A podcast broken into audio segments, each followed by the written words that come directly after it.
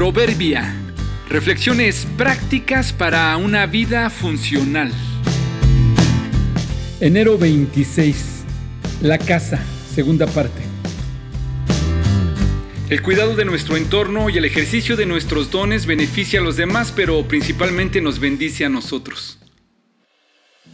Mi casa es tu casa. Es una frase que usamos mucho en mi país.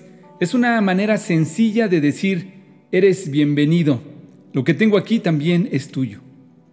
Esa bien podría ser una frase que todos podemos usar y aplicar.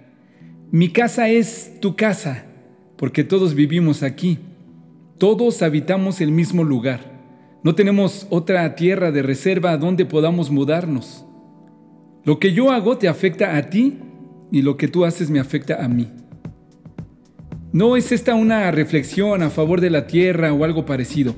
Sencillamente es un recordatorio para tener presente que lo que tenemos es prestado. Lo compartimos todos.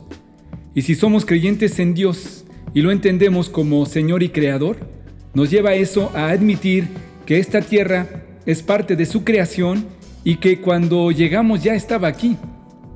Entonces si la tierra es parte de su creación, significa eso que Él es más grande que su creación.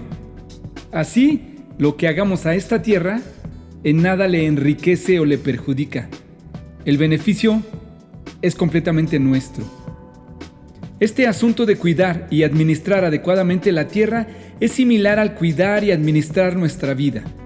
Eso de usar ordenada y cuidadosamente nuestros dones, eso de vivir vidas honestas y pensar en servir a los otros, o por el contrario, eso de vivir vidas desordenadas y egoístas, seguramente ofende y lastima el corazón de nuestro Dios bueno y justo, pero que lo enriquezcan o empobrezcan, que lo hagan más grande o extraordinario, no es verdad. Dios es Dios y seguirá siéndolo con o sin nosotros. En nada le contribuimos, en nada le disminuimos. Lo que hagamos o dejemos de hacer con esta tierra y con nuestros dones es un asunto que solo nos perjudica o nos bendice a nosotros mismos. Compartimos la misma casa. Mi casa es tu casa. Nos conviene ser administradores fieles y responsables. No somos dueños de ella, el dueño no la necesita. Dios no necesita nuestros dones. Nosotros necesitamos la casa, nos necesitamos entre nosotros mismos. ¿Qué también estás cuidando el espacio de casa donde vives? ¿Qué también estás usando los dones y habilidades que has recibido? ¿Qué acciones prácticas podríamos implementar para mejorar? ¿Qué podemos emprender para bendecirnos mutuamente?